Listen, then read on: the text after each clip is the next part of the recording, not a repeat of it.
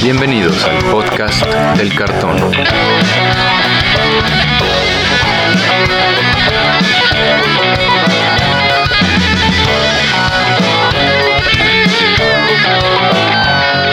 Arrancamos. ¿Qué amigos? Bienvenidos de nuevo al podcast del cartón, el podcast donde platicamos sobre todo lo que tiene que ver con el juego Magic the Gathering.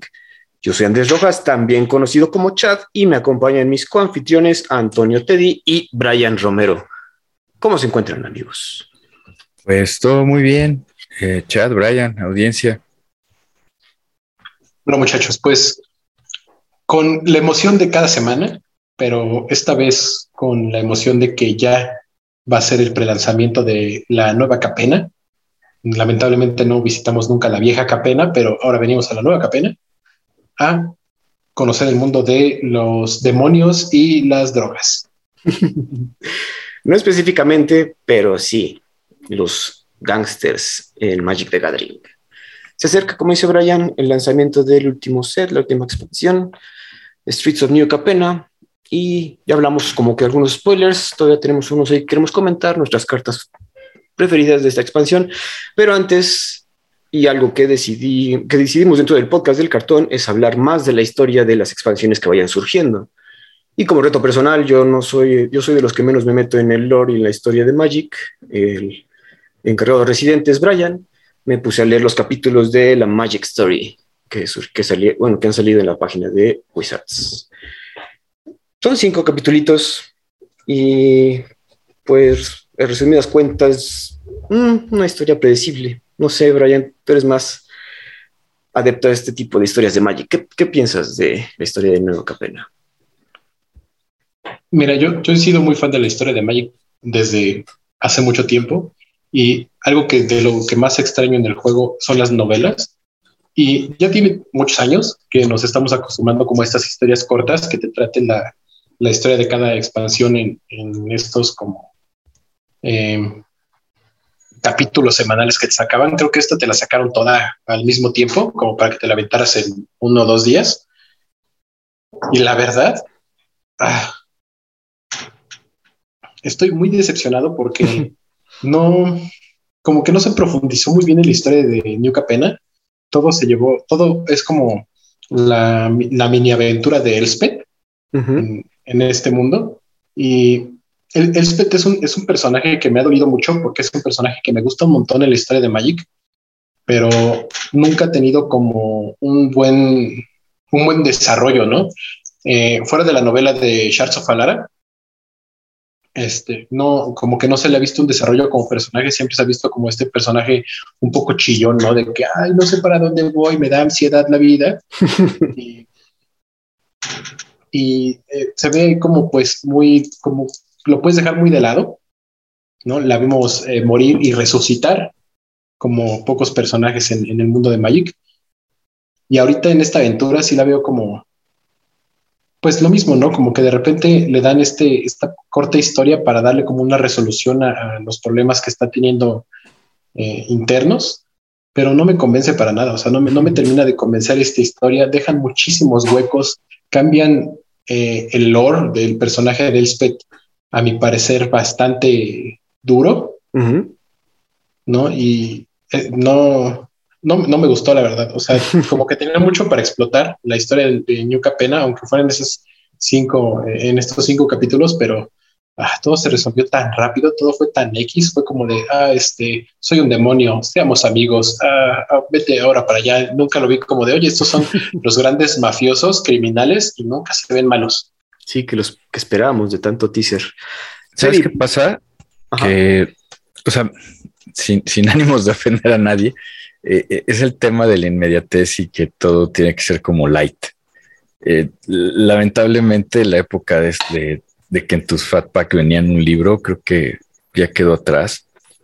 Pero tal vez si se lo pidiéramos a Wizards of the Coast, nos podrían escuchar y, volvernos a dar las novelas completas, porque coincido que en cinco, en cinco episodios es muy poquito espacio para poder contar la historia. No conozco a la, a la autora, no conozco su obra, que se llama Elise Kova.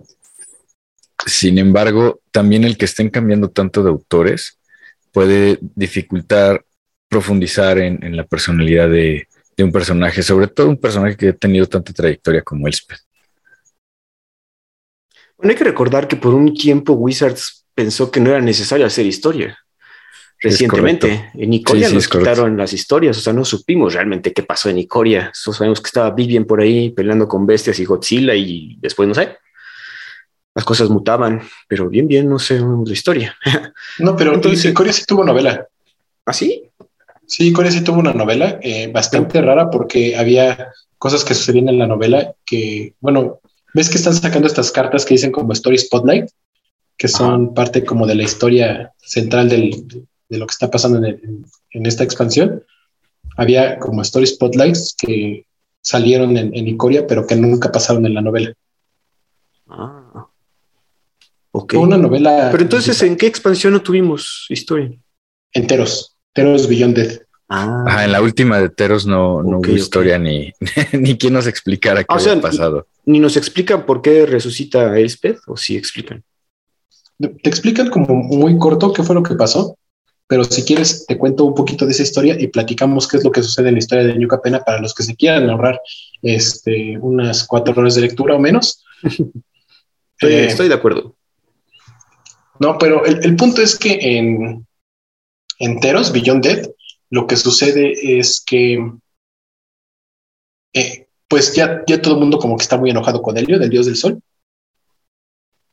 Y el que, el que ha sido su enemigo toda la vida, que es Cerebos, hace como este plan, ¿no? Con Elspeth de difamarlo para que empiece a perder poder, ¿no? Ya que el poder para los dioses de Teros es la devoción. Y poco a poco va haciendo, ¿no? Con, con esta campaña de, de difamación, eh, Elspeth va logrando que pierda eh, adeptos y cuando llega a un punto en que su poder es lo suficientemente bajo, eh, Erebos logra capturarlo y lo deja con, ves que hay una carta, ¿no? Que hace que una criatura pierda las habilidades y la, la, imagen es Elliot como el Atlas así cargando una piedra gigante. Ajá. Este, así lo deja castigado para la eternidad y Erebos decide como pues dejar libre a Elspeth para que vuelva a la vida y salga del inframundo. Ok. Y lo único malo es que hay un dios del destino que se llama Clotis, que dice, no, no, el destino dice que Elspeth debe de estar muerta, entonces crea a... ¿Cómo se llama este Planeswalker de encantamientos que salió? ¿Blanco-verde? Blanco-verde, Cat. Hay uno que pasó sin pena en el gloria, pero sí, sí lo ubico. Ahí te lo buscamos. En lo que sigue, sí, este, este no, bueno, crea este, este sujeto que va a perseguir a Elspeth. Cuando Elspeth eh, camina entre planos, eh, pues el que lo está persiguiendo dice, oye, pues yo tengo que, perseguirte por donde tú vayas, me voy a volver un place Entonces, pues quitándose, sacándose así de la manga, este máquina de por qué te puedo perseguir por todos lados, eh, esta ser que no era un ser vivo, no creado por un dios de Teros, se vuelve un place y va a perseguir por todo el multiverso a Elspeth. Ok. eh, Calix, Hands of Destiny. Calix. Ese. Ajá, no, o sea, es, algo creado por un dios de Teros, se supone que no es un ser humano, un ser vivo que pueda volverse Planeswalker, pero pues eh, Deus Ex Máquina, resuelve esto, ahora te vuelves un Planeswalker y vas a perseguir a por todo el multiverso. Ok.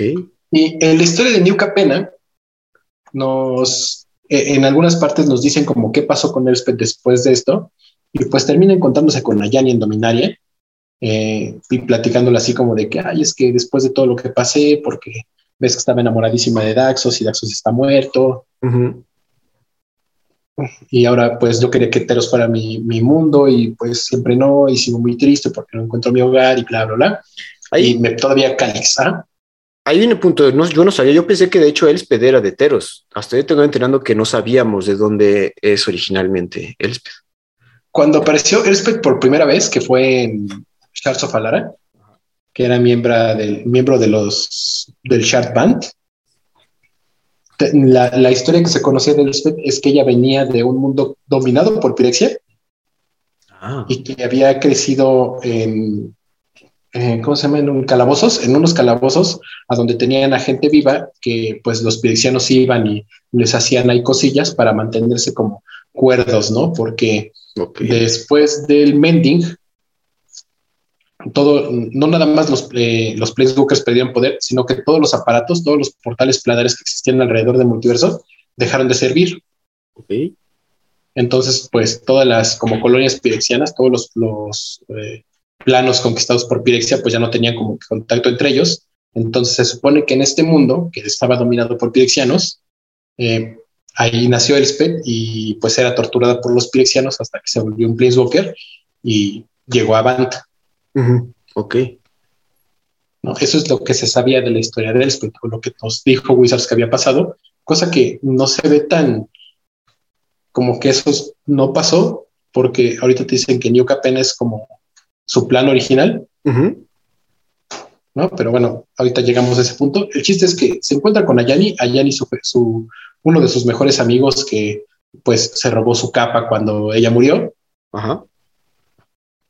Y pues ahí se encuentran, tienen como que sus eh, su plática de que, ah, es que ya ni tú no me entiendes mis sentimientos, eh, tú ni sabes nada, vengo a que me des consejos, pero los únicos consejos que me das es echarle ganas.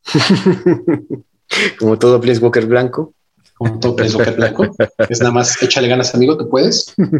y le dice que mientras ella estaba eh, muerta, estuvo investigando cuál era su hogar y encontró con Kangers a la ayuda de Karen, encontraron que Nueva Capena era el plano de donde Elspeth venía y que tal vez ese era su hogar a donde tenía que ir. Y que en ese plano habían encontrado como que la manera de vencer a los pirexianos y que entonces, pues, a ver si Elspeth podía hacer el paro de averiguar cómo lo habían logrado para que así cuando se hiciera la invasión a Nueva Pirexia pudieran vencer a, a los pirexianos de una vez por todas, ¿no?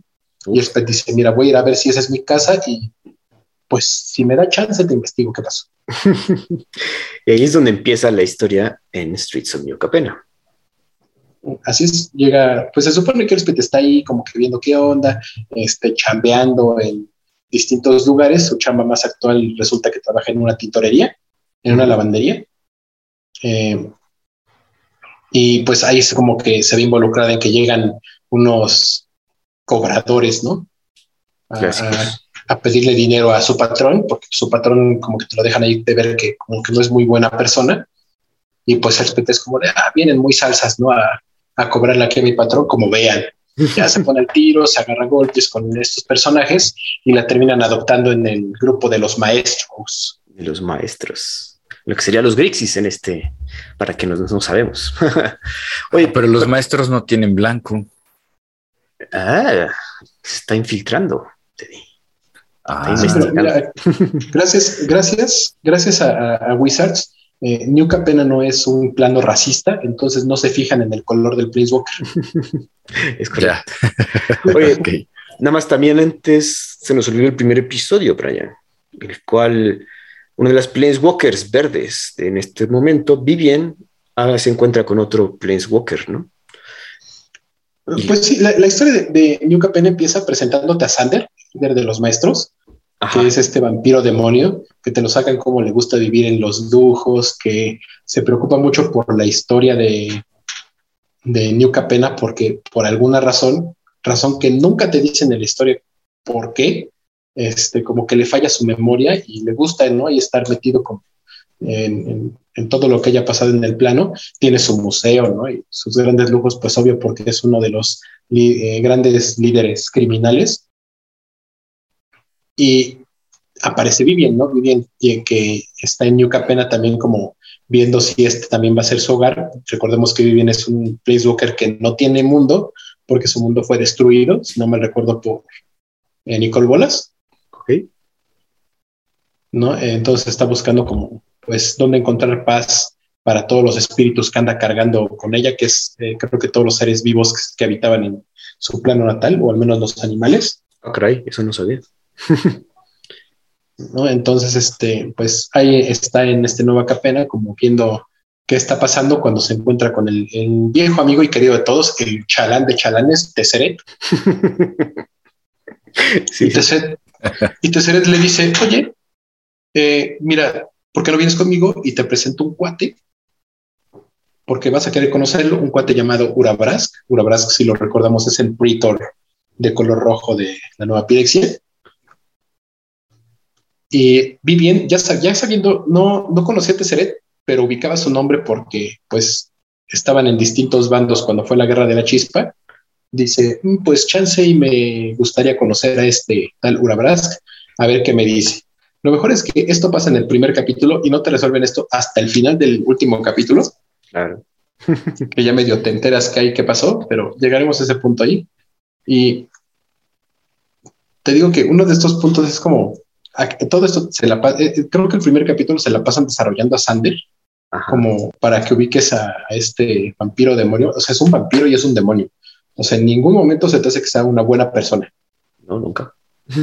¿no? Y te, y te sacan que es malo porque es un asesino y el, y el güey añora sus, sus épocas de más joven donde dice, ah, podría ser un mejor matón de lo que soy ahorita porque ya estoy viejito y todo chocho. Ves que hasta está cojito y, Ajá.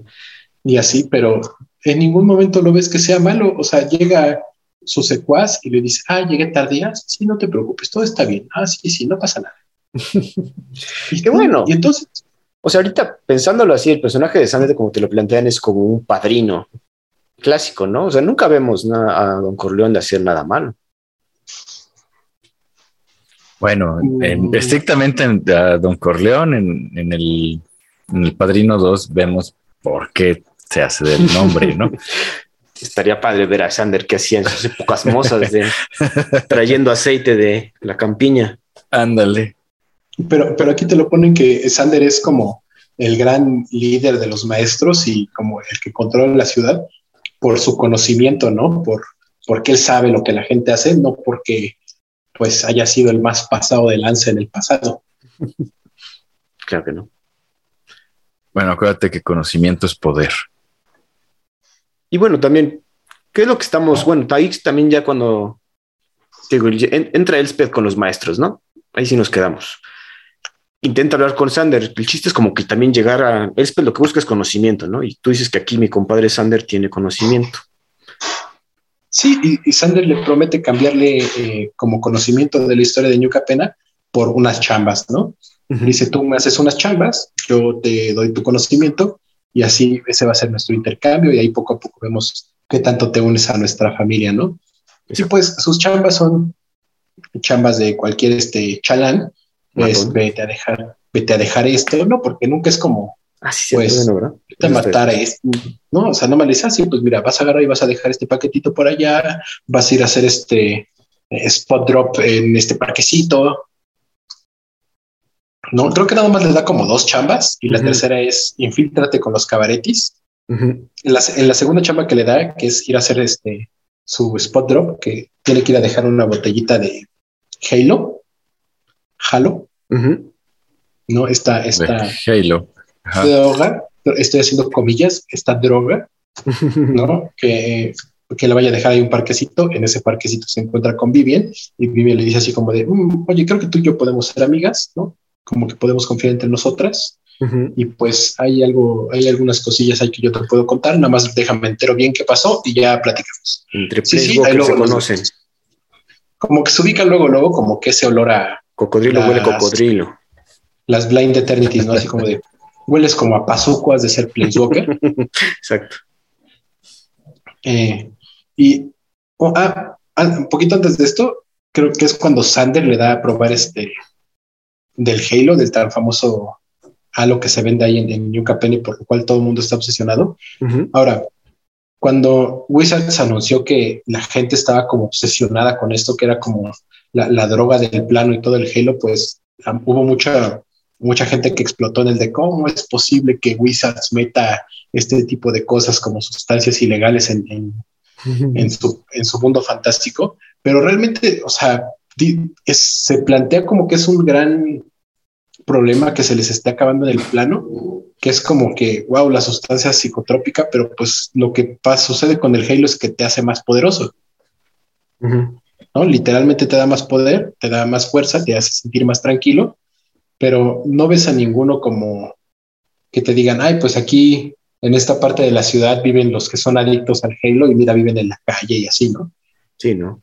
Puro fresita. No, no- ajá, no ves como que en ningún momento sea como, pues, los efectos de las drogas en el mundo real, ¿no? O sea, sí se me hace como de, ah, pues es que esto es así el potenciador muy grande y es como, ah, bueno, está chido. ¿Se acuerdan de la película esta con. Ay, ¿cómo se llama? Matthew McConaughey, no. que igual toma una droga y como que es más inteligente, es más Bradley, Bradley Cooper, y Robert De Niro. Es más este, Limitless. Esa, Limitless. Es básicamente eso, el Halo, ¿no? Digamos, como que te potencia, pero no te... Y digo, se ve que también cierta, genera cierta adicción.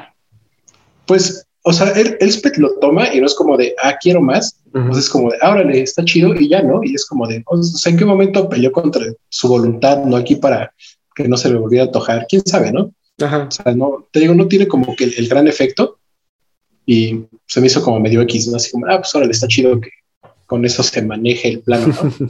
y el, el, punto también es que está la gran está muy próxima a la gran celebración de los Cabaretti, como que es el año nuevo de New Capena que es, ¿cómo se llamaba la, celebración? El, crescendo.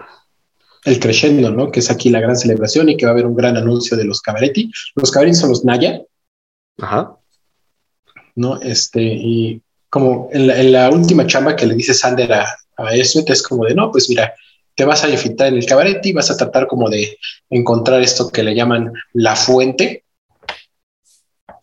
¿no? Este, y si lo encuentras, pues ahí por ahí dejo una puerta abierta y ya yo veo cómo se resuelve este asunto.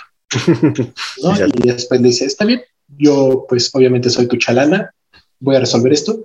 Y pues también desde el primer capítulo nos dicen que Sander no nada más es un vampiro, no nada más es un demonio, es tremendo sastre. y le arma aquí un vestidazo a Elspeth, que es con con la que la vemos en su nueva carta. Dice, ¿por qué no, mamita? Si tú te vas a ir aquí a alguien que se llama Cabaretti, vas a ir, pero mira, chula. Chula. ah, bueno, también Brian se le está olvidando. Hay alguien que amenaza tomar las, calles de Nueva Capena. Ah, en, la Nueva Capena se está susurrando que hay un, un nuevo jugador en el juego llamado, eh, ¿cómo le decían? El adversario. El adversario, ¿no? Aquí que el adversario que está tomando pues, cierta fuerza, que está prometiendo nuevas, que está prometiendo como mucho Halo para todos. Nunca te dicen de dónde lo está sacando, nunca te dicen si él sabe qué onda. bueno, te informan, ¿no? Que, ah, en un punto que le están diciendo así como de, ah, sí, esta es la fuente, ¿no? Como así de, ah, ¿y eso es la fuente? basura, ¿no? y ya, o sea, nunca te lo, ¿Qué, hizo el adversario todo ese tiempo, todo el, todo el tiempo que estuvo en Nueva Capena? ¿Cómo llegó a ese poder? ¿Quién sabe? Eh, de repente estaba. En el primer capítulo son rumores y en el quinto ya está tratando de tomar el poder. ah, bueno, y antes de ir creciendo también llega a visitar a Sander. Mm, no, eso ya es durante el creciendo. Ah, sí, es durante. Ah, Sí, bueno, o sea, va a ser, Beb sale creciendo y es cuando atacan a la Torre Sander. Ah, ok, bien. Porque tiene su. Eh, Sander tiene como su mano derecha que se llama Anhelo. ¿No? este, unos, un, vampirín que pues tienen esos nombres raros que mucha gente también cuando escucha el nombre de Elspeth es como de, ay, oye, es un nombre muy viejito, ¿no? Como eh, si te llamaras Rómulo en, en Grecia, ¿no? O algo así, le dicen, ah, pues es un nombre muy viejito, qué padre. este, por, ah, porque algo que no dijimos es que se supone que New Capena es una especie de Amonkhet, es como una ciudad construida alrededor así de una barrera. Ajá.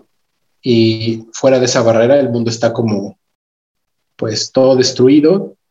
Eh, no se sabe si hay gente viviendo ahí, aunque cuando Elspeth aparece, eh, cuando Elspeth conoce a Nelo, le dice así como, ay, pues se ve que no eres de aquí, no en la versión de no eres de aquí, de eres un Walker, sino como la versión de que ah, seguramente vivías afuera de la ciudad, de, en todo lo que está súper destruido y te metiste para acá, ¿no? Claro.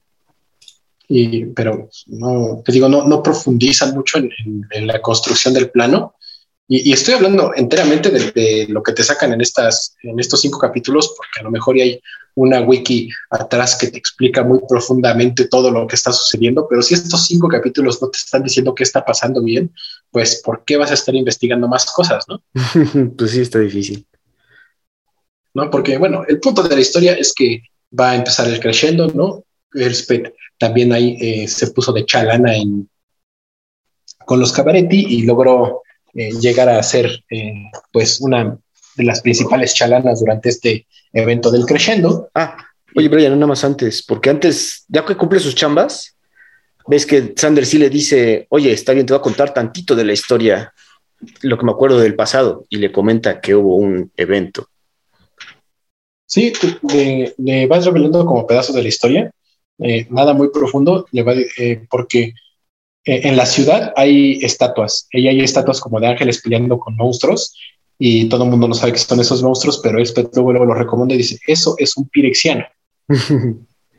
Y entonces eh, le va contando así como que de la historia, le dice Sander que en algún momento los ángeles y los Demon Lords hicieron como un pacto para acabar con esa fuerza, lograron destruirla y después con el Halo y un pacto firmado por ciertas, ciertos individuos, lograron como la paz en Yucca Pena y el Halo iba a ser lo que iba a manejar como esta, esta paz entre ellos, porque hasta donde yo entendí, Sander no era un demonio, era nada más un vampiro y al firmar ese pacto se vuelve parte demonio. Y ah. según yo, eso pasó con todos los líderes de cada familia.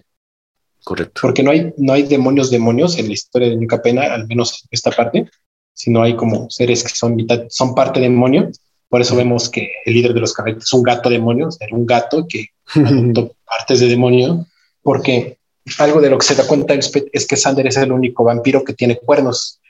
Dice, pues eso no es normal entre los vampiros de Yucapena. Entonces, este es como especial. pues sí, porque soy mitad demonio. Exacto. Ahora sí, perdón, regresando ahora sí al crescendo. Todo el chiste, estábamos aquí en el crescendo, que va a ser así la gran fiesta. No sé qué tenía de grande esta fiesta. En ningún momento aparece Bad Bunny. Eh, no sucede nada chido. Más que de repente sacan a, hay una jovencilla llamada Guiada,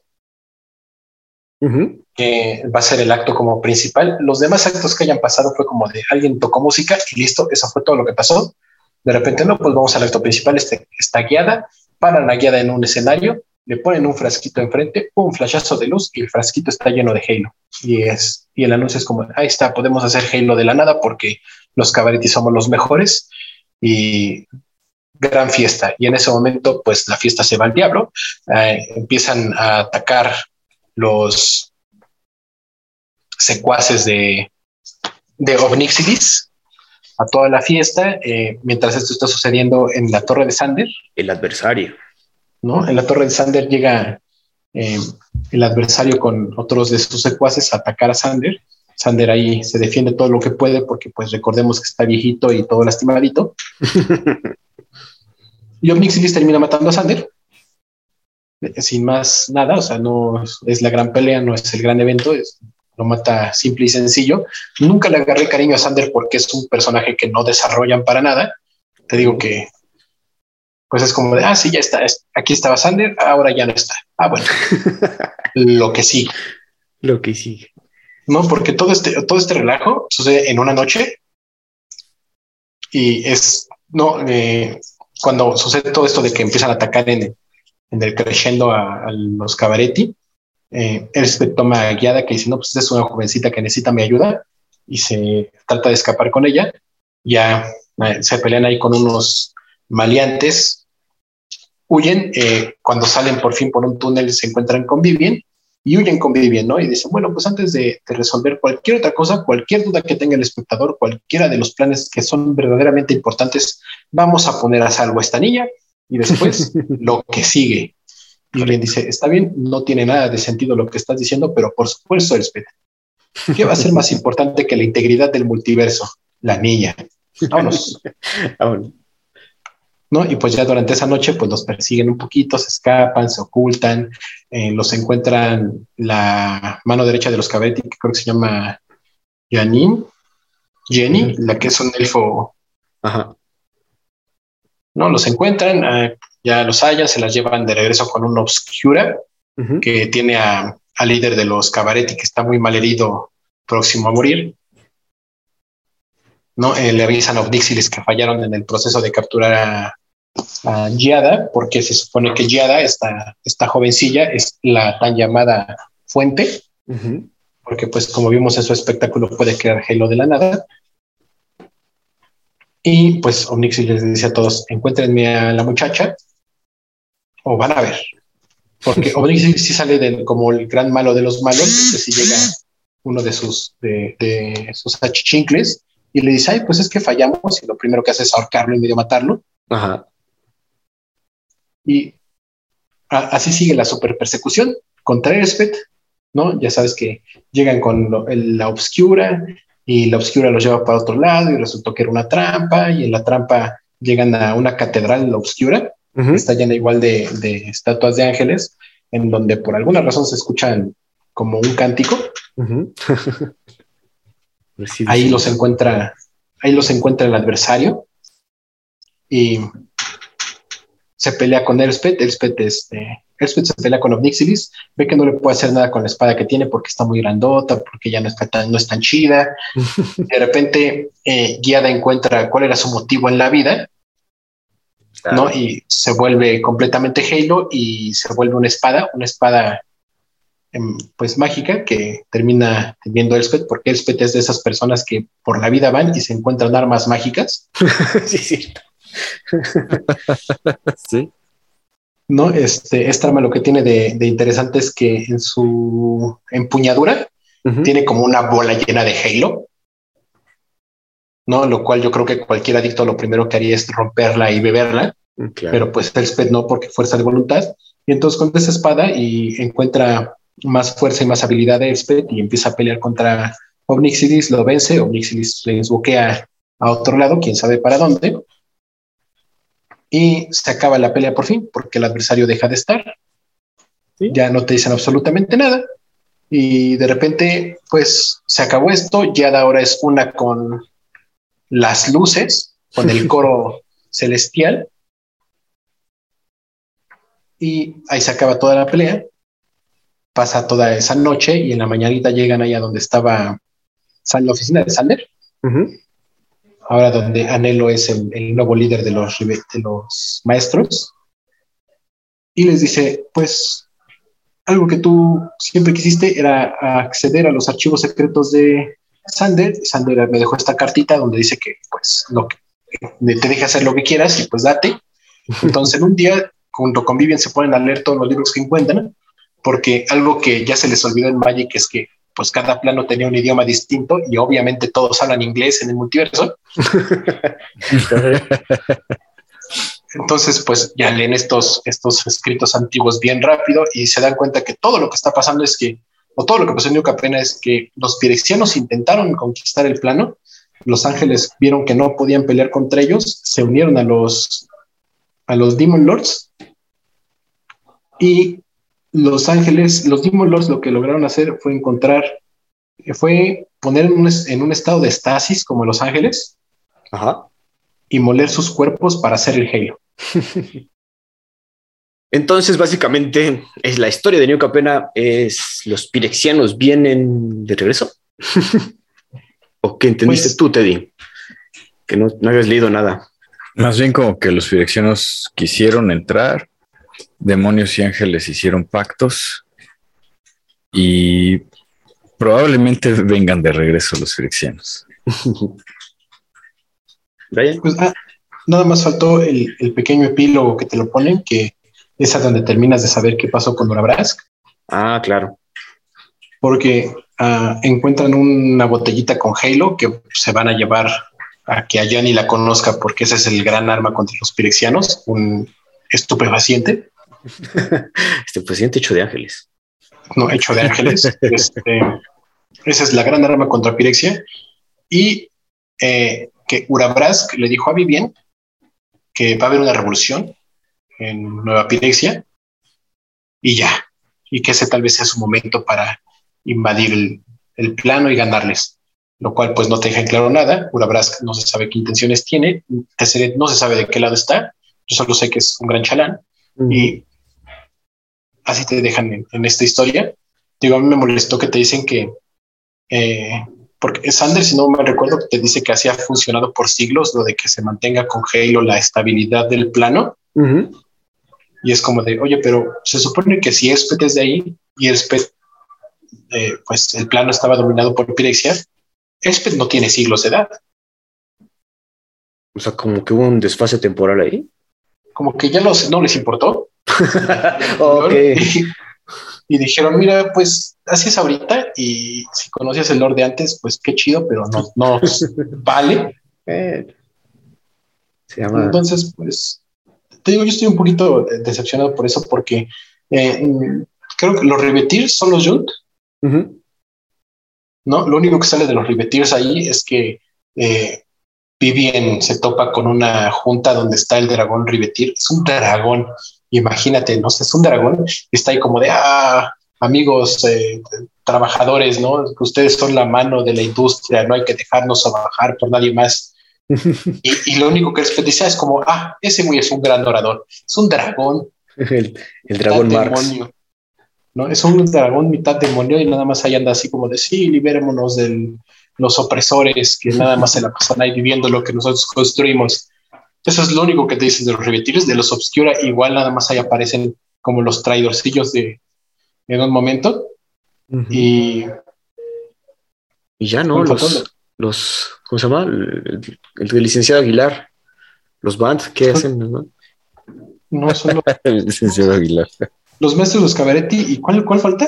El Spara, que es brokers, los brokers, los que serían los abogánsters. los brokers ni aparecen, o sea, ni se sabe nada de ellos. No, no les dan ningún peso en la historia, no les dan ningún peso en el plano. Toda la historia se desarrolla entre los maestros y los cabaretis, como de, ah, sí, todos los ah, demás estaban haciendo, pues ahí. Ah, no, sí, sí, no, está confundiendo. Tienes razón.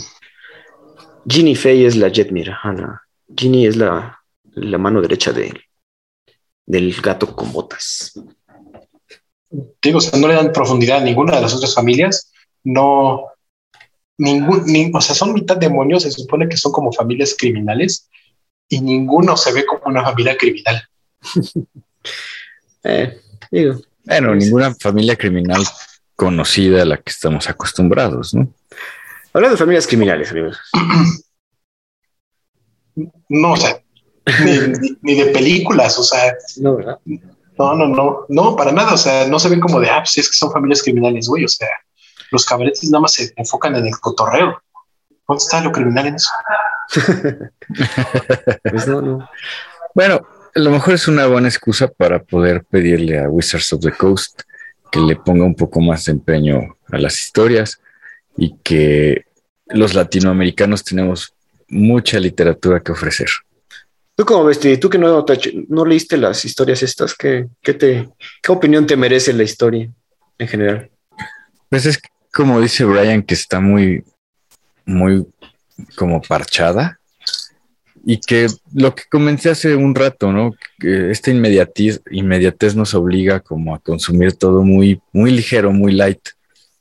También muy, bueno, como una temática muy conocida, ¿no? Llamado siempre Niño Milagro, un Harry Potter más, un Skywalker más que... En el cine tiene, su nombre, pero no es Skywalker. Es la historia, la aventura del héroe, pero más bien aquí me refiero a que hay un niño milagro. La no, no, no, un adolescente. Hay, un nombre para ese personaje que, porque sí, es todopoderoso. Jane. Jane no, pero no, me, refiero a la, a la Yada a la niña, al adolescente. O sea, no es que lo ponen como poderoso, sino hasta el final, que es un ex máquina otra vez.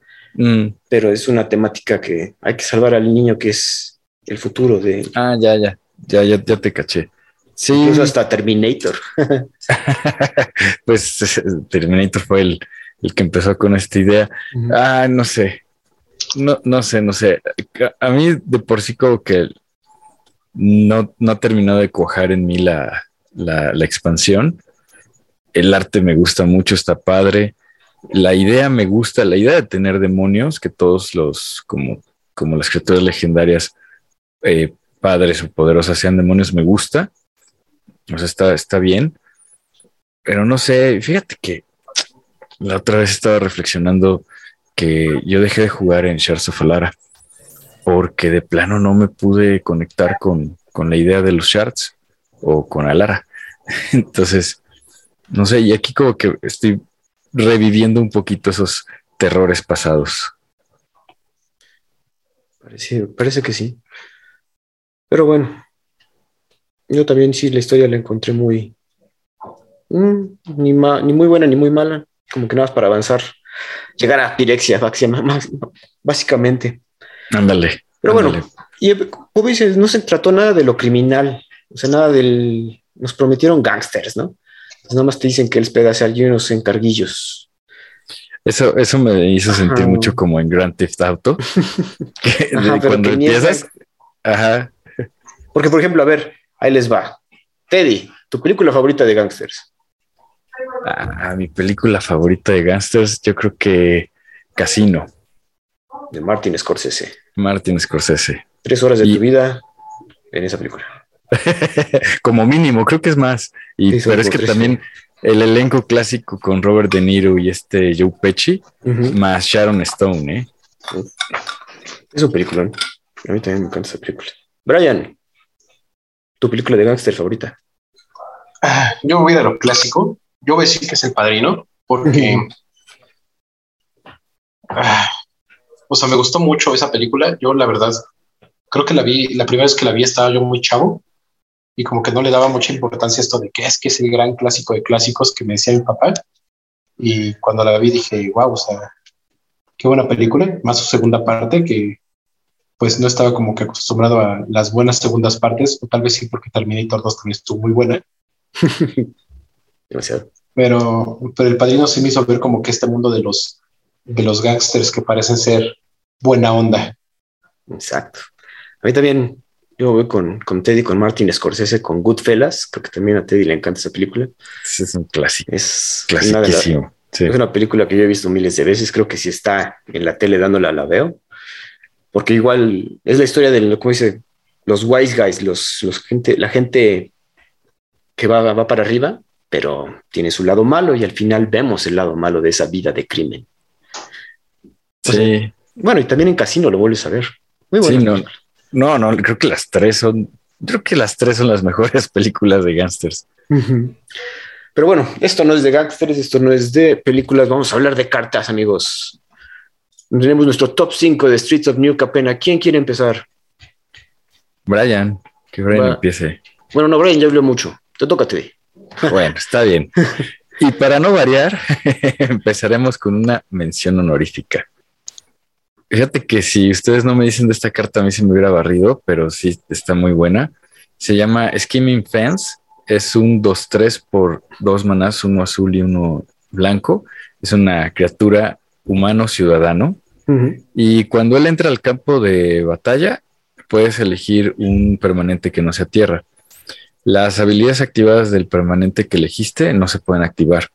Pero algo bien interesante es que Skimming Fence, o como nosotros lo conocemos, el Humberto, saludos Humberto, tiene todas las habilidades activadas de los permanentes que, que elegiste excepto que las habilidades de lealtad no se pueden activar, ¿no? Y puedes gastar mana de cualquier color, o como si fuera de cualquier color, para activar sus habilidades. Está, muy bueno. Me dicen eso que sí estaba muy bueno, me recordó mucho al, Medlin Mage, pero diferente, ¿no? Y entonces a lo mejor si a ti te gusta esta temática de, de taxear y de negarle cosas a tus oponentes, pues ya hay, ya hay para jugarlo tanto en estándar como tener, decías, Chad, la redundancia en Commander, ¿no? Ya, ya no nada más llevas un Medlin Mage, ya llevas dos, más el Dranin Magister. Eso es horrible, te digo. sí. sí, bueno, eh, se me dijo que estaba bueno. Eso de que tenga las habilidades activadas está muy bueno, ¿no? No, no habíamos visto una carta como que con esa habilidad. No. Que aparte bloqueara las del oponente. Eso lo, que también, o sea, aparte de bloquear lo que está el oponente, si de repente necesitas tú algo, alguna habilidad que él robar carta, oye, pues se lo quito. Ajá. Porque es permanente, entonces puedes robarte cualquier artefacto, también le puedes quitar su habilidad, cosas así. Sí. Y bueno, y también puede, ajá. Brian, también tienes mención honorífica, ¿no? Sí, yo también tengo una mención honorífica, en este caso no soy de mencionar honoríficamente a nadie, pero eh, mi mención honorífica es una carta blanca, ¿no? Como siempre, dándole mucho color, eh, mucho poder al color blanco, Wizards últimamente. Eh, mi carta es Rebel Rosing, es un encantamiento que cuesta cuatro genéricos, uno blanco. Tiene esta habilidad que no habíamos visto desde Lorwyn, la de Hideaway. Tiene Hideaway 5, que es esto de ver cinco cartas de tope, escoger una y exiliar la boca abajo para después jugarla si cumples una habilidad. Y en este caso es que la, habilidad de este encantamiento es que siempre que ataques con una o más criaturas, creas esa cantidad de tokens ciudadanos blanco-verdes 1-1. No sé si atacas con una, dos o tres, pues pones uno, dos, tres tokens. Y entonces, si después de, poner esos tokens, si controlas 10 o más criaturas, puedes jugar la carta exiliada por el hideaway de esta carta sin pagar tu costo de mana. Y a mí me gusta mucho esto porque yo soy de esas personas que les gusta la idea de Go White, de muchas criaturas en el campo. Creo que el Magic se trata de ganar con criaturas. y, y, este encantamiento que te permite como pues ir sumando más y que de repente por tener 10, criaturas que eh, como te pone este tokens no, no se me hace tan descabellado llegar a ese número, eh, pues poder jugar una, una carta gratis sin pagar su costo, ya, sea un himno, ¿no? Algo que les aumente el poder, pues me gusta bastante. Me recuerda mucho a cuando jugaba a Kipkines y hacía exactamente lo mismo con la tierra que te pedía atacar con tres criaturas. No, Gitkines o tokens y terminabas usándole, dándoles un pump. Eh, me gusta bastante. Me espero en alguna mesa de comando de alguien lo logre con Acromas Wii. Sería buenísimo. Este, y siento que va muy bien con eh, la fuente de Halo, que te pide enderezar 15 criaturas para ganar el juego. Entonces aquí tienes un como pues eh, más tokencillos, ¿no? Para alcanzar esas 15 criaturas sin tanto problema. Y la excusa para tapearlas, ¿no? A lo mejor tienes ya las 15, las tapeas y con la fuente le pagas y ya ganas. También, ahorita llegamos a esa carta. Está muy buena esta carta. Digo, lo que veo más interesante del Hideaway, yo no había visto tanto esa habilidad, como que no había jugado ni contra ella, como que te hace planear a futuro mucho tu juego, ¿no? y, y ese planeo por lo general va a ser en tu beneficio. O sea, ves tu tope 5 y ves que ya vas para las 10 criaturas, o si ves que te falta, pues mejor esperas algo más gordo. Sí, o te quitas hasta cosas que te vayan a estorbar del tope. Es ah, una habilidad que, que, me gusta, que sí la, que yo la llegué a jugar bastante en estándar y que siento que tiene bastante fuerza, aunque pues con este, e, e, este encantamiento se me hace más para Commander, pero a ver qué pasa. a ver qué pasa. Yo escogí dos menciones honoríficas, la verdad, amigos, no os voy a mentir, me atasqué. Y de hecho me atasqué más porque son dos ciclos específicos que escogí como menciones honoríficas. Y es que si nos damos cuenta, este set, al tratarse de shards, tres colores, en ciertos formatos como estándar, donde no tienes acceso tan fácil a otros colores, va a estar difícil fixear tu maná. Por eso la proliferación en este set, yo creo, de tanto tesoro, porque vas a tener que fixear de todas maneras tanto spell multicolor que vas a querer jugar, especialmente cuando haya rotación. Entonces nos dieron como dos opciones aquí Wizards, una, en una forma de tierra, que ya habíamos comentado creo que el, podcast pasado. Por ejemplo, aquí escogí Broker's Hideout, que es básicamente una fetchland que cuando entras se sacrifica y cuando lo haces buscas un Basic Plains un Basic Forest o un Basic Island y aparte ganas una vida, ¿no? Es la fetchland más baja de lo baja, es uno común obviamente, pero en formatos donde no hay fetchland, si necesitas tus tres colores para poder jugar tus spells importantes, es necesaria, ¿no? Eh, también escogí el ciclo que te permite fixear, igual que este es una, son comunes, pero tienen texto casi como una rara. Por ejemplo, aquí escogí lo que sería el Grixis, Glamorous Outlaw. Cuesta uno rojo, uno negro, uno azul y tres incoloros. Un vampiro row, cuatro cinco. O sea, está, está gordito. Y cuando este, cuando el Glamorous Outlaw entra, hace dos daños a cada oponente y hace scry de dos. Pero eso no es lo importante. Lo importante es que tiene otra habilidad. Le pagas dos manás, exilias el Glamorous Outlaw de tu mano y una tierra gana, este, agrega maná del color Vixis. Y después puedes castear ese spell del exilio, ¿no? Entonces yo lo veo muy importante para estos formatos donde vas a tener que fixar los colores si quieres hacer tu deck consistente. La verdad es también interesantes. De las fetchlands eh, comunes, yo creo que están muy buenas. Les decía que es la versión mejorada de los panoramas. Y yo creo que incluso podría ser que hasta mejor que Terramorphic Expanse o ah, Evolving Wilds. O sea, eh, no sé si, si, si realmente sea mejor. Al final te van a poner todas esas tierras, te ponen las, las tierras tapeadas y buscan básica, pero esta al menos te da una vida. A lo mejor en el juego del tempo, ¿no? Pero, pero no, no, está, no está mala. Me, me, gusta ese ciclo. Y del otro ciclo yo no lo había visto, pero como dices, está bien interesante, porque aparte en ningún momento pierdes estrictamente la carta, simplemente la exilias y tu tierra gana el agregar Grixis. Y, y aparte lo puedes exiliar de, lo puedes exiliar, lo puedes castear desde el exilio, lo cual está, está padre. Digo, está, y todos tienen una habilidad, o creo que tienen alguna Evergreen, entonces para una carta común, tres sí, habilidades pues, interesantes, ¿no? Como dices, mucho texto casi como rara, ¿no? O mítica. Un poco. Brian, ¿cómo sí. ves? Eh, de pues el ciclo de las tierras, ya opiné el podcast pasado. Uh -huh. No soy muy fan, ¿no? Pero del ciclo de las criaturas, la verdad, eh, una de las grandes quejas con eh, Alar Reborn, que fue este set de puro multicolor dorado y eh, era que pues eh, de manera muy, muy complicado. Y este ciclo de criaturas en comunes que te deja como no solamente arreglarte el color para los colores que estás jugando, sino hasta te permiten splashear eh, ciertas cartas porque pues, la habilidad va a hacer que te den tres colores distintos la, la, tierra y que después las puedas jugar en un futuro desde el exilio con una habilidad normalmente cuando entran en juego. Se me hace muy, muy bueno. O sea, este es un, un gran diseño por parte de Wizards que, que, para jugar este, al menos el limitado, ¿no? Que te da, te da esas, esa opción de, pues ya no, no tengo tanto problema en, en, encontrar esos tres colores porque pues en mi primer sobre abrí el dragón Jund y pues quiero jugarlo y necesito tres colores en mi deck y pues ya con estas cartas no va a ser ningún, no va a ser un problema tan grande como fue en Alar Reborn el llegar a esos tres colores eh, bien, ¿no?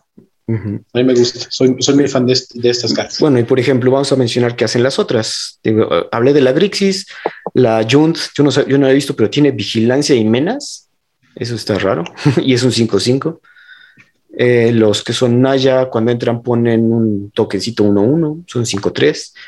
Y los Esper, cuando, bueno, vuela su criatura y cuando entra ganas una vida. Bueno, ganas tres vidas. Digo, están buenos. Y el Band, cuando entra el oponente. Ah, qué basura. es la más basura. Perdón, cuando entra la criatura oponente no, del oponente no, no ataca o bloquea este turno. Ah, qué basura. Hasta tu siguiente turno. Ah, bueno, sí, está tu siguiente turno. Pero bueno, ahora sí empezamos con el top 5, amigos, después de este rant que me aventé. Te di. pues yo como, como última opción, yo sí los puse en orden. Y es que me llamó mucho la atención esta criatura. Se llama Aven, Aven Heartstabber, el que te eh, apuñala en el corazón. Es una criatura eh, asesino pájaro. Es un 1-1 por dos manás, uno negro y uno azul. Vuela. Y mientras haya cinco o más costos de maná entre las cartas de tu cementerio, él gana más dos más dos y Death Touch. Y cuando él muere, eh, tiras dos cartas de tu deck a tu cementerio y robas una carta. Eso que estaba muy interesante, es una carta rara. Eh, me recordó mucho a Belfoot Strix. El Belfoot Strix es, es, la verdad es que es mucho mejor, es un 1-1 por 2, pero cuando entra robas y tiene Death Touch. Teddy, no lo compares a la mejor carta del Legacy. Bueno, de las mejores cartas del Legacy. De las mejores. Sí, tienes razón. A lo mejor la comparación fue muy exagerada. Dije, me recordó porque cuesta. Eso sí. Cuesta muy similar y vuela. Y, y, por ahí eso de que, de que pueda ganar el más dos más dos, se me hizo que estaba también que estaba bueno. Y bueno, me, me gustó una carta que se me hizo que estaba padre, que estaba buena. Sí, bueno, que te pida cinco costos diferentes. diferentes es que no sí, está. As long as there are five or more mana, sí, mana values. Está difícil, no sé si se puede lograr en colores así, pero pues está interesante, ¿eh? me gusta. Sí, a mí también me gustó. No sé, Brian. A mí me late la carta. No sé qué tan sencillo sea en estándar llegar a, a, a sus condiciones. Eh, al fin de cuentas va a ser una 1-1 que te va a miliar dos y vas a robar una carta cuando se muera. Uh -huh No, esa, esa habilidad siempre la va a tener y no se me hace mala. Este, yo creo que el más dos más dos de touch tiene los cinco, ya es como una adición, pero no sé, no, no, no, no, no la veo tan fuerte, no la veo tan, tan rota. Ya el tiempo dirá si me equivoco, pero, está decente, está padre. Como que ahorita viéndola, como que piensa que van a llegar más como él. Entonces, el primero va a morir y va a poner las dos cartitas que te va a dar tus cinco mana values para que el que venga esté 3-3 de touch. Dale. Creo. Sí, yo nada más estoy pensando en que me va a servir mucho para reanimar cosas. Eh, y va a haber algún deck de tipo Reanimator aristócratas que va a sacrificar este para milear y robar carta y luego bajar sus versiones 3-3 de touch. Pero este, pues lo siento muy específico para algún tipo de deck, pero no, no se me hace malo. No, no, no es el nuevo Baleful Strix. no, no, a lo mejor exageré con la comparación. Más dije, me, me, recordó. Brian, ¿qué pusiste número 5? En número 5 tengo al vehículo de los vehículos, al carrito de los carritos, al Hot Wheels de la nueva capena. Eh, yo siempre que veo un vehículo que cuesta dos manas, le pongo mucha atención porque pues en algún momento me tocó ver Smuggler Copter y, jugarlo hasta el baneo. Y en este caso no siento que sea como el vehículo más fuerte de todos los tiempos, pero se me hace un, muy buen vehículo. Eh, es un, un licensed Hearse. Hearse. Hearse, ajá. Hearse. Un, license, ¿no? Este cuesta dos manas genéricos, es un artefacto vehículo y tiene la habilidad de girarlo para exiliar dos cartas de un, de un único cementerio. ¿no? Y su poder y resistencia van a ser igual al número de cartas que hayas exiliado con él y tiene crew de dos. ¿no? Entonces su crew es, lo suficientemente bajo, aún más bajo gracias a, los pilotos que nos trae eh, New Dynasty y, esto de que sirva como un hate del cementerio, la mayoría de, las veces, y después pueda ser una criaturota muy grande por estar exiliando tantas cartas, me, gusta bastante. No tiene ningún tipo de evasión ni nada porque pues también estaría muy pasado de lanza. Se me hace un excelente vehículo eh, con un muy buen coste, una buena carta de sideboard que te puede dar, eh, te puede servir mucho para juego avanzado. Ajá, un cyborg que se reditúa a la, larga, como dices. vas a estar quitándole lo importante del graveyard y eventualmente se van a subir un par de ciudadanos para hacer atacar con un 5-5 o algo así, ¿no? Buena carta, sí, diseño interesante. A mí se me hizo que sí estaba muy bien. Aparte que estos efectos que vemos en el Scavenging Ooze, ahora lo puedes tener sin necesidad de jugar verde. Se me hizo que estaba muy bien. Y como entra y es artefacto, lo puedes activar, ¿no? Exacto. Sí, pues está, no me que está muy bueno el, carrito este. El carrito, el Hot Wheels, sí, cierto, sí parece un Hot Wheels así de esos clásicos. Ándale. que por lo que entendemos que corre con Halo o con magia, no, no, nos explican, ¿verdad? ¿verdad? No, no, te mencionan ningún vehículo en la historia de Nueva Capena. No mencionan nada, pero bueno. Yo, número 5, escogí un Sorcery, se llama Patch Up. Cuesta uno blanco, dos incoloros, y regresa hasta tres target creatures con total mana value 3 o menos de tu graveyard al battlefield. Entonces, algo bueno para Toolbox, para saber si tu graveyard tiene ahí tu pieza de combo o tiene ahí tu pieza interesante, puedes rezar hasta tres costes 1-1. Costen 1 o 1-2, un importante 3. Yo lo veo en Dex Toolbox. Digo, ahorita todos estamos, ya saben que siempre hay combo con Devoted Druid, entonces Ahorita, este podría traer a tu Devoted Druid de regreso, podría traer a tu Traven Inspector de regreso, tu Talia de regreso y otra cosa. ¿Cómo ven? Sí, ves que te había comentado que esta carta, desde que la vi, igual me gustó mucho. Me recordó a Sabine's Reclamation. Sabine's Reclamation sí está más ruda, pero es... pero este es un common, es un sorcery, sale un gatito ahí, y la verdad es que sí, yo la veo que también está muy buena. Un gatito doctor. Un gatito doctor. Yo tenía muchísima esperanza de que alguien la pusiera en su top. Además, tú, chat, porque eres como aquí el Spike de nosotros. y yo luego, luego que la vi, dije, esta, esta carta es un excelente sideboard para los decks monoblancos actuales. Cuando, porque ves que eh, sacaron una ira nueva que cuesta igual cuatro manas. Entonces, este, pues normalmente los de Exagro lo que más odias es que te destruyan todas sus criaturas.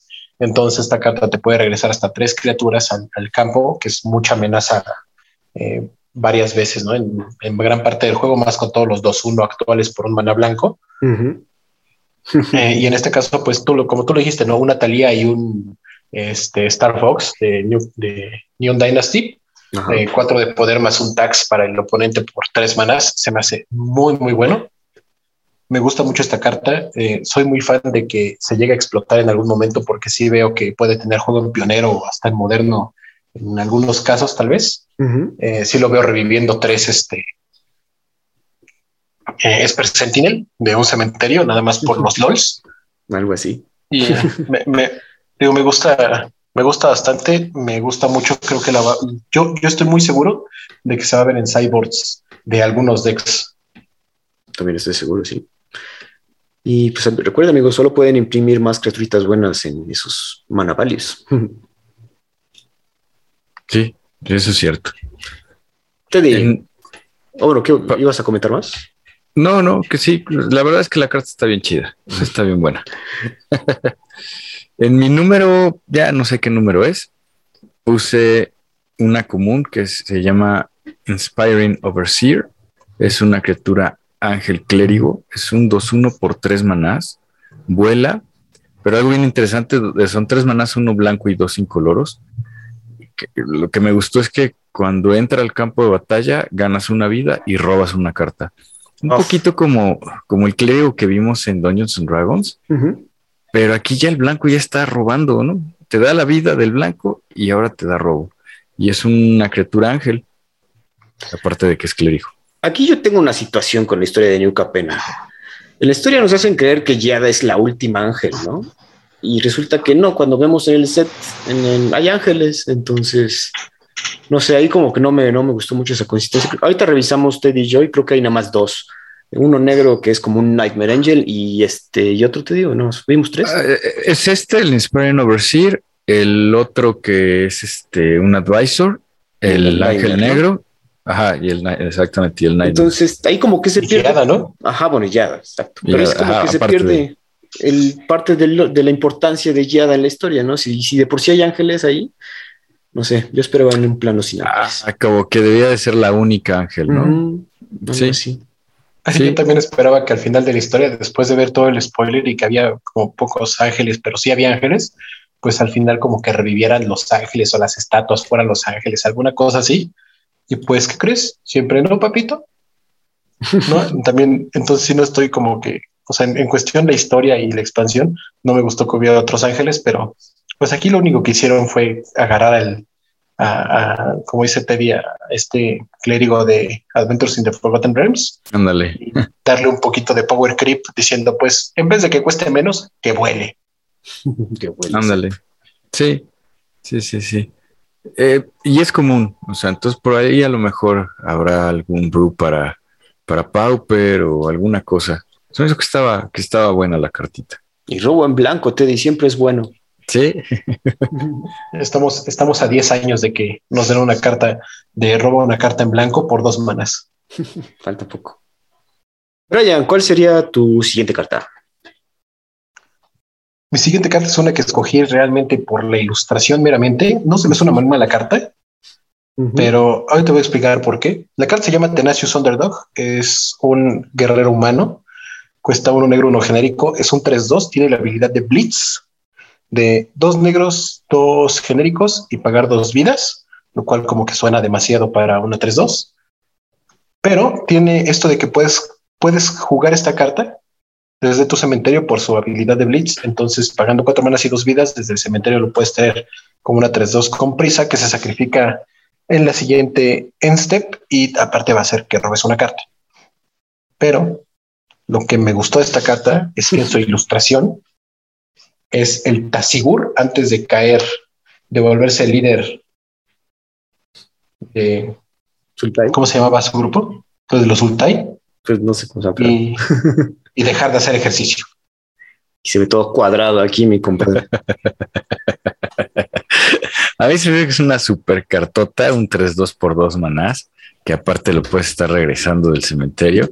Y evidentemente es una de las cartas que todos pensamos en nuestro grupo de, amigos que a Manuel iba a gustar. Saludos al buen Manuel que ha estado invitado en el podcast de nuestros primeros invitados.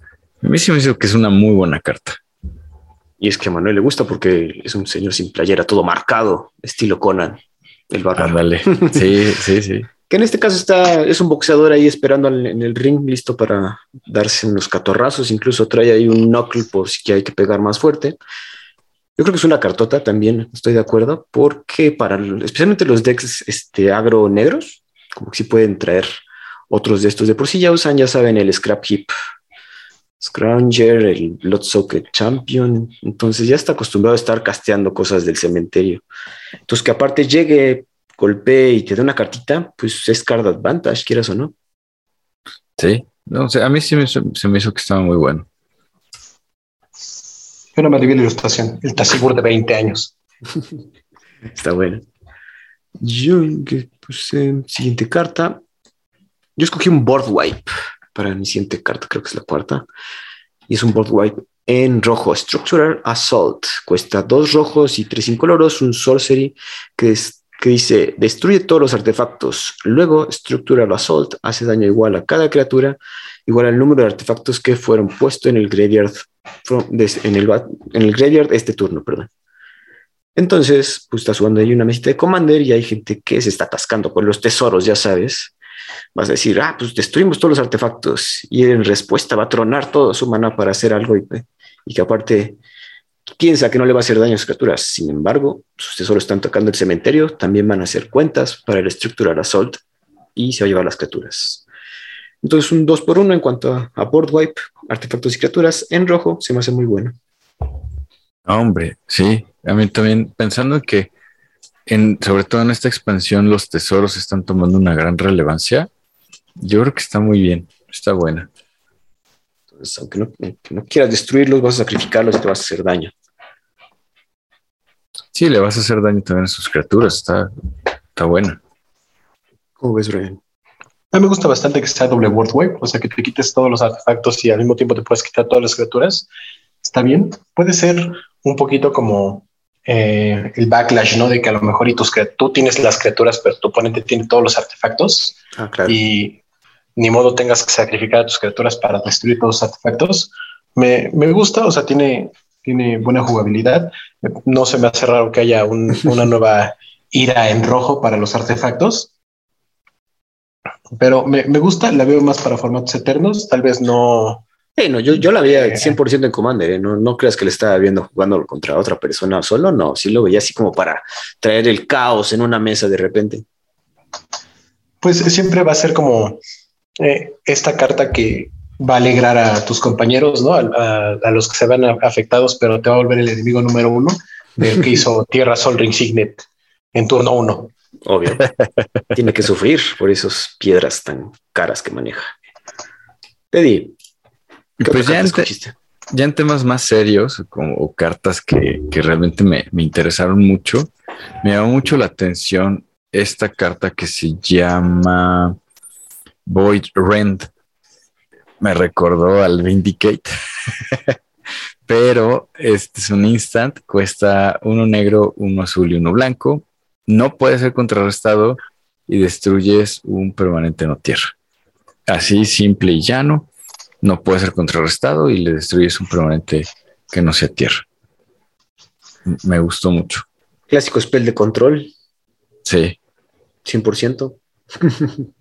sí, sí, está bien chistoso. La otra vez eh, un amigo me pregunta que por qué digo que soy malo para el control. Pues, pues soy malo, no, sé jugar control, pero me doy cuenta que me gustan mucho las cartas de control. Y esta es una carta de, control. Está, está muy buena que meterías un par ahí, porque el costo sí es restrictivo, pero, pero sí está, a mí también me gustó. Sí, fíjate que, que Vindicate es a lo mejor un poco más fácil porque es blanco-negro, pero es Sorcery, aunque sí se lleva tierra. Y en este caso, este es instant, por, por meter un color más, es instant, y no puede ser contrarrestado, y no te llevas tierra. ¿Cómo ves, Brian? Yo jugaría las dos. Bueno, yo, yo jugaré a las tres: Anguish on Making, Vindicate y Void Rent. Pero la verdad es una, es una carta que a mí me molestó bastante porque entre esta carta y Vanishing Verse creo que no va a haber muchas cosas que queden vivas en estándar. No. no, entonces sí se me hace como que darle otra arma a los decks de control ahorita, pues qué flojera. Y tienes la marcha blanca también. Y la marcha, correcto. Entonces, pues, entre todas esas cartas ahorita que, destruyen y remueven criaturas permanentes y todo, pues qué aburrido no poder ganar con tus bichos. Lo bueno es que también pues nos están dando cosas para revivir a nuestros bichos. Y pues está bien, o sea, es una buena carta. Me gusta bastante. Creo que es un auto-include para cualquier deck de Commander Esper. No, esto de que sea incontrarrestable le da muchísima fuerza. Varia.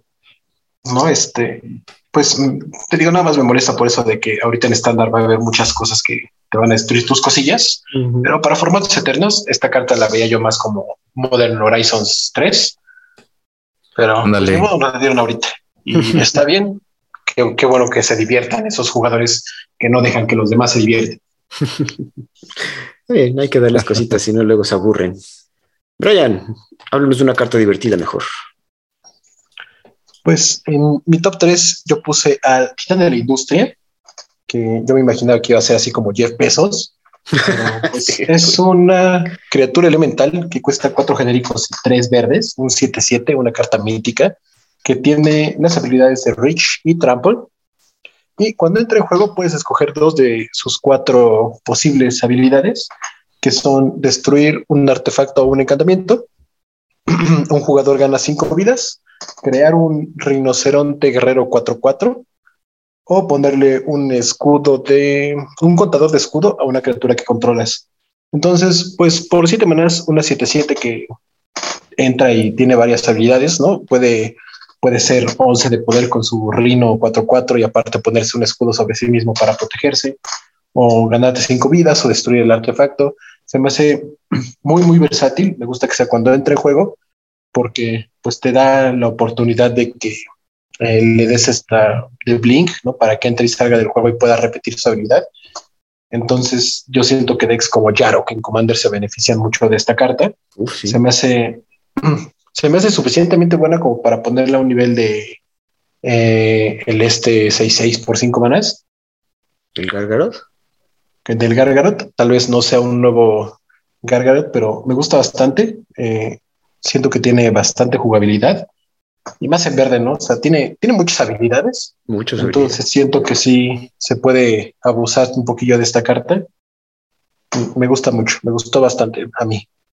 Está buena. A mí también me gusta el hecho de que esté grandote, gordote y haga dos cosas cuando entra. Muy versátil, como dices. Y sí, devuelve tu inversión. Siete manás por una, dos, cuatro habilidades con un 7-7. Sí, está interesante. Right, Teddy, tu color favorito.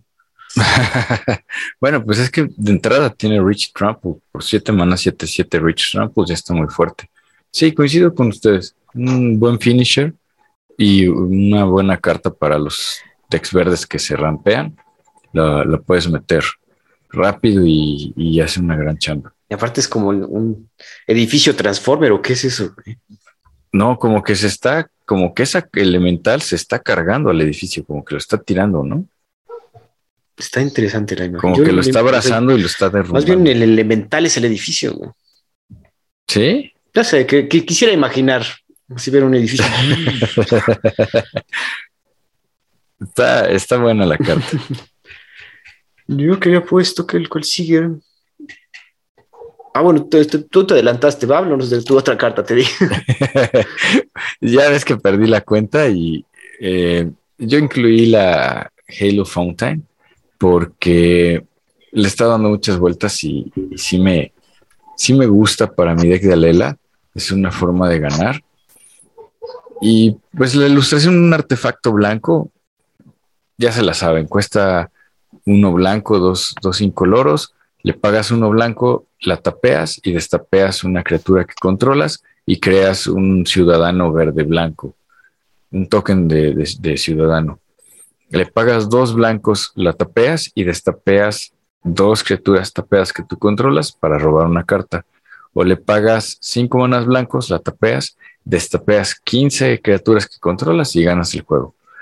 Entonces, se me hace que está bien buena. Para ganar, como dices. Para, para poder, a ver si ya puedo ganar con Alela. Ahora, otra queja contra la historia de New Capena. Según te van a entender en lo que leímos, que el Halo es muy raro. O sea, es pues casi mítico, ¿no? O sea, si hay que, la gente se está matando por esa cosa. Aquí ahí tienen fuentes de Halo, o sea. Tiene una fuente. Y aparte no es legendario, o sea, dijeras, no, pues es la Halo Fountain. Ajá. Pero no, Aquí, hay, aquí hay a más. como les voy a dar permiso al chat porque voy a voy a imaginarme que esta Halo Fountain es como lo que había en un principio, cuando había mucho Halo. Mm, ok. Pero también me molesta que es como de, oye, pero se nos está acabando. Pues claro, tal vez si no lo usaras en las fuentes. Todavía habría más. Sí, porque aquí te dicen, ah, porque no hay que olvidar que en la historia te dicen así como que se sale de la botellita y ya se empieza a evaporar. Ah, sí. Eh, Sí, Vale. está, te digo que se toman muchas este, Libertades. libertades. Libertades y licencias literarias. eh, yo la carta que sería número 3, mi carta número 3, voy, hice trampa. La verdad no es del set de Capena, pero quería hablar de ella. Es del set de Commander, de uno de los decks de Commander, y es Smuggler's Share. Cuesta uno blanco, dos incoloros, un encantamiento que dice: al principio de cada end step, jala una carta por cada oponente que haya jalado dos o más cartas durante este turno.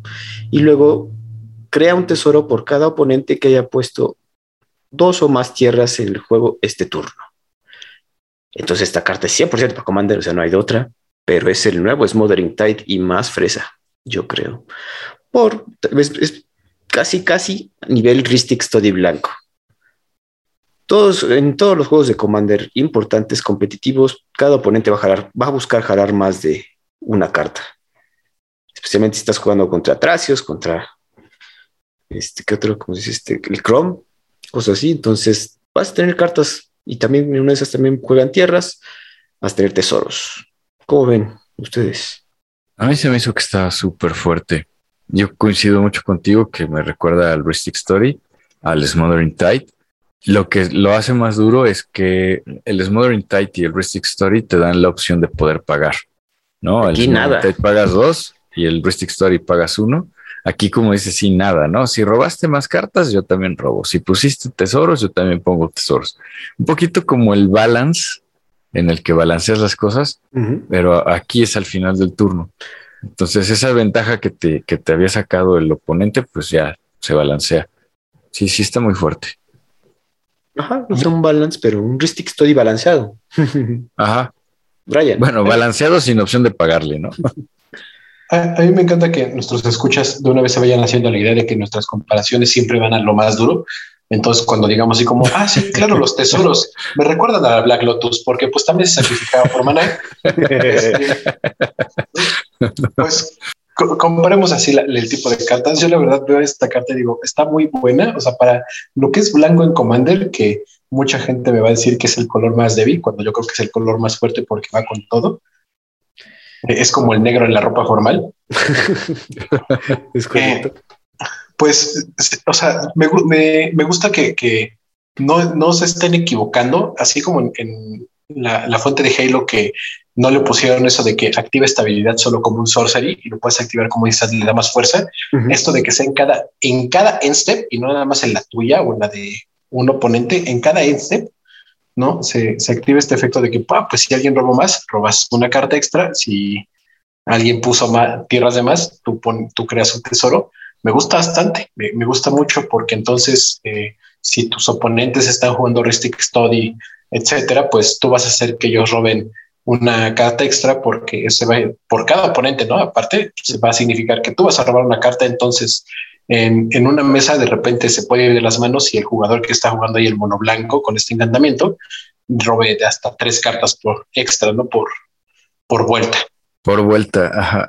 Sí, van a tener que destruir este encantamiento si lo tienen enfrente de preferencia, amigos. Teddy, ahora sí. Y fíjate que esta carta ya la habíamos platicado, igual que la Halo Fountain, el Mage Attendant. Es un gato rogue Es un 3-2 por 3 manás, uno blanco, dos incoloros. Y cuando entra al campo de batalla, creas un maguito 1-1 azul que tiene la habilidad de pagarle uno incoloro, lo sacrificas y contrarrestas un non-creature spell, a menos que su controlador pague uno incoloro. Se que estaba muy buena, es un common y creo que sí, sí la podría meter en varios de mis decks.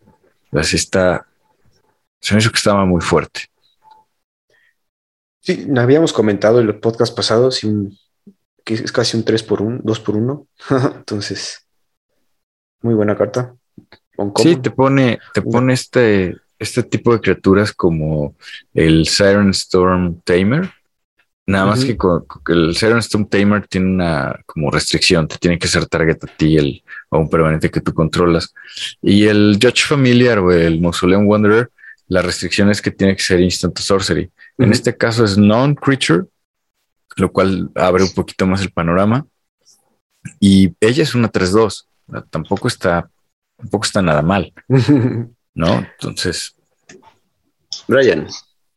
Pues yo sigo opinando que esta carta está chula y me gusta que aparte es gato, entonces eh, es un auto-include para los decks de Arabo, para los tribales de gatos en pionero. Eh, está chido, o sea, me, gusta bastante. Sigo diciendo lo mismo que el podcast pasado. Creo que es una excelente carta en blanco que le siguen dando todo, porque pues ahora más counters para blanco. Yo, también estoy de acuerdo con Brian. Creo que sí está, se está cambiando la marea, Brian. Desde te di, el blanco ya. Ya empieza a, tener un poquito de soporte. A destacar mucho. sí, No sé, porque creo que Brian también viene con una cartita blanca. A ver, Brian, ¿qué escogiste? No, hombre, también escogí, yo creo que del, del set y creo que una de las mejores de, de toda la expansión. últimamente, como hay mucha gente diciendo que New Capena es como el nuevo trono del Drain, hay otros que dicen que es peor que Strixhaven. Yo me decanto a que está como entre las dos y esta carta es de las que creo que va, que puede cambiar eh, algunos juegos. Estoy no, estoy hablando de Extraction Specialist. No, de Extraction Specialist. Es una humano rogue, ¿no? Eh, cuesta dos genéricos, uno blanco. Tiene lifelink, es una 3-2. Y cuando entra en juego, regresas una criatura con coste de mana convertido de dos o menos desde tu cementerio del campo de batalla. Y esa criatura no puede atacar ni bloquear mientras controles al Extraction Specialist. es una criatura reanimator de cosas chiquitas. Sí. No, que no pueden atacar ni bloquear, pero que sus habilidades van a seguir funcionando. Mm, no te pide que sea de ningún color, solamente que cueste dos o menos. Claro. Ay, imagínate que estás jugando Commander, ¿no? Y de repente alguien te dice, bueno, pues voy a ser Extraction Specialist y voy a revivir a mi Snapcaster o voy a revivir. Mother of Runes. ¿no? Tu Mother of Runes, cosas Mother of Giver. Al, la cartita que hace ratito yo mencioné, que es a Mendling Mage o al nuevo Mendling Mage, al, al Skimming Fence. Al, Skimming Fence. Sí, o sea, puedes regresar hasta un Collector Ufi que esté ahí para joder más.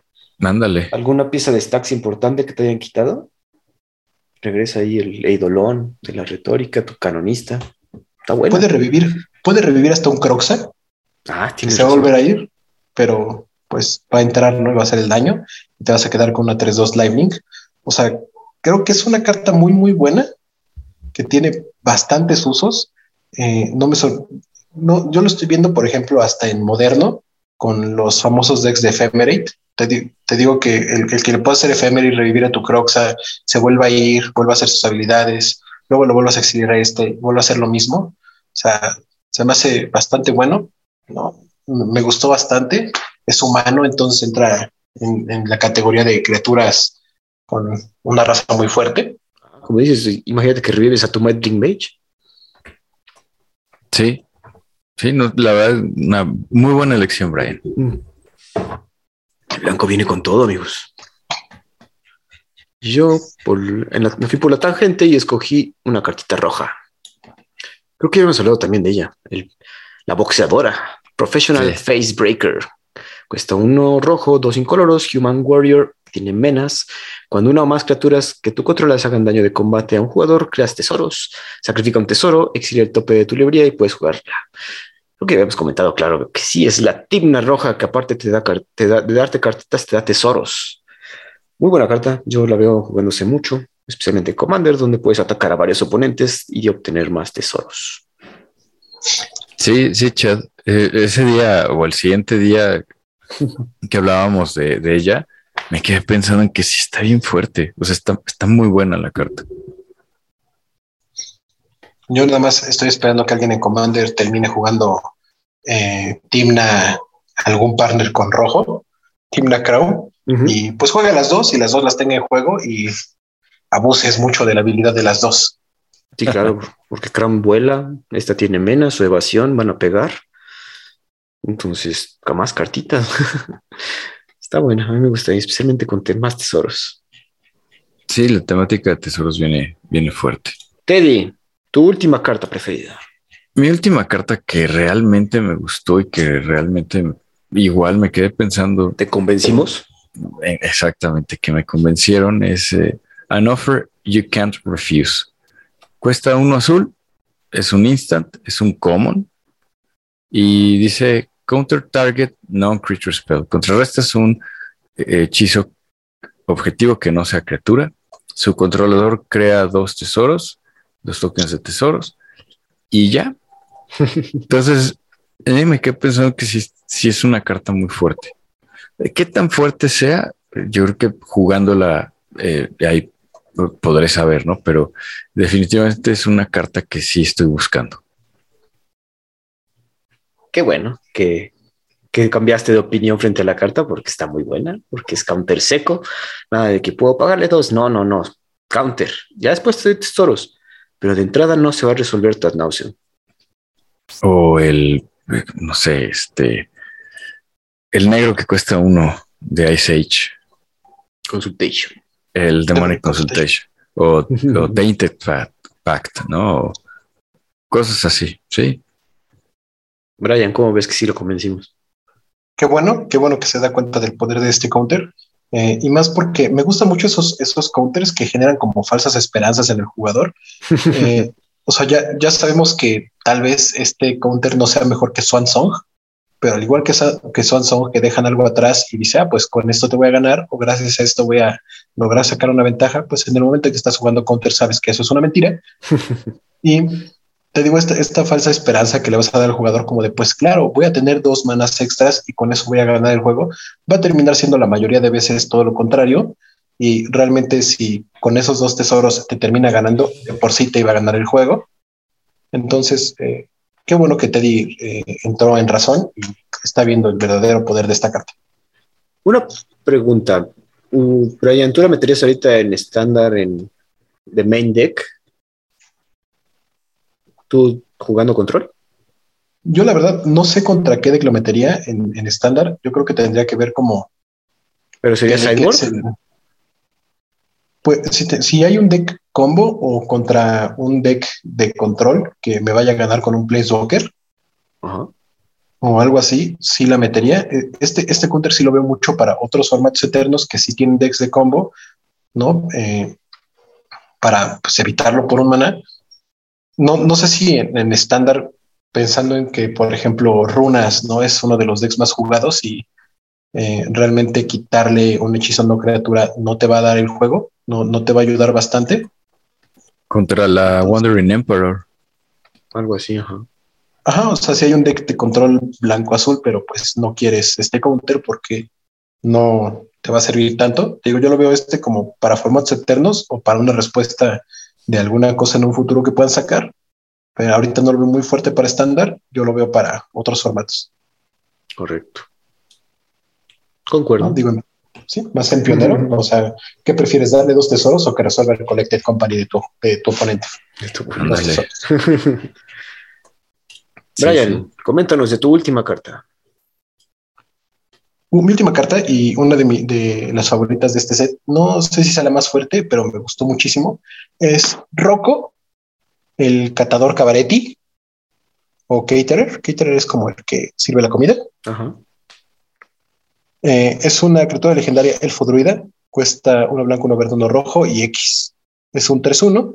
Y lo que hace es que cuando entra el campo de batalla, si lo casteaste, puedes buscar en tu deck por una criatura con mana value de X o menos y ponerla en el campo y después revolver tu deck. Yo, la verdad, pues lo veo como un tercer eh, Green Sun ¿no? una criatura que aparte es un elfo, entonces está bastante abusable con esas criaturillas. Eh, que, sea, que sea de esos tres colores tal vez no sea como lo mejor, pero me gusta bastante. Siempre, siempre que veo una carta con un elfo con esos colores me, me acuerdo mucho de Mayael.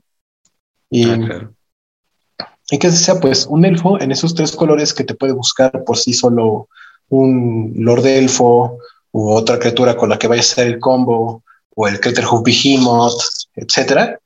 Eh, me, me, gusta mucho, o sea, es, eh, esta es criatura tutor. A mí me, me gusta bastante. Sí, es raro ver criaturas tutores y especialmente tan poderosa que puedes ir por un mana value específico, bueno, o menos, lo hace muy poderoso. Teddy. Sí, efectivamente, el tutorial lo saca de, de ser cualquier eh, criatura a ser una criatura que se vuelve muy relevante. Que sea 3-1 no me encanta, sin embargo, creo que no lo juegas por porque sea un 3-1, ¿no? Eh, no, o sea, trae, la, trae a la gente para que.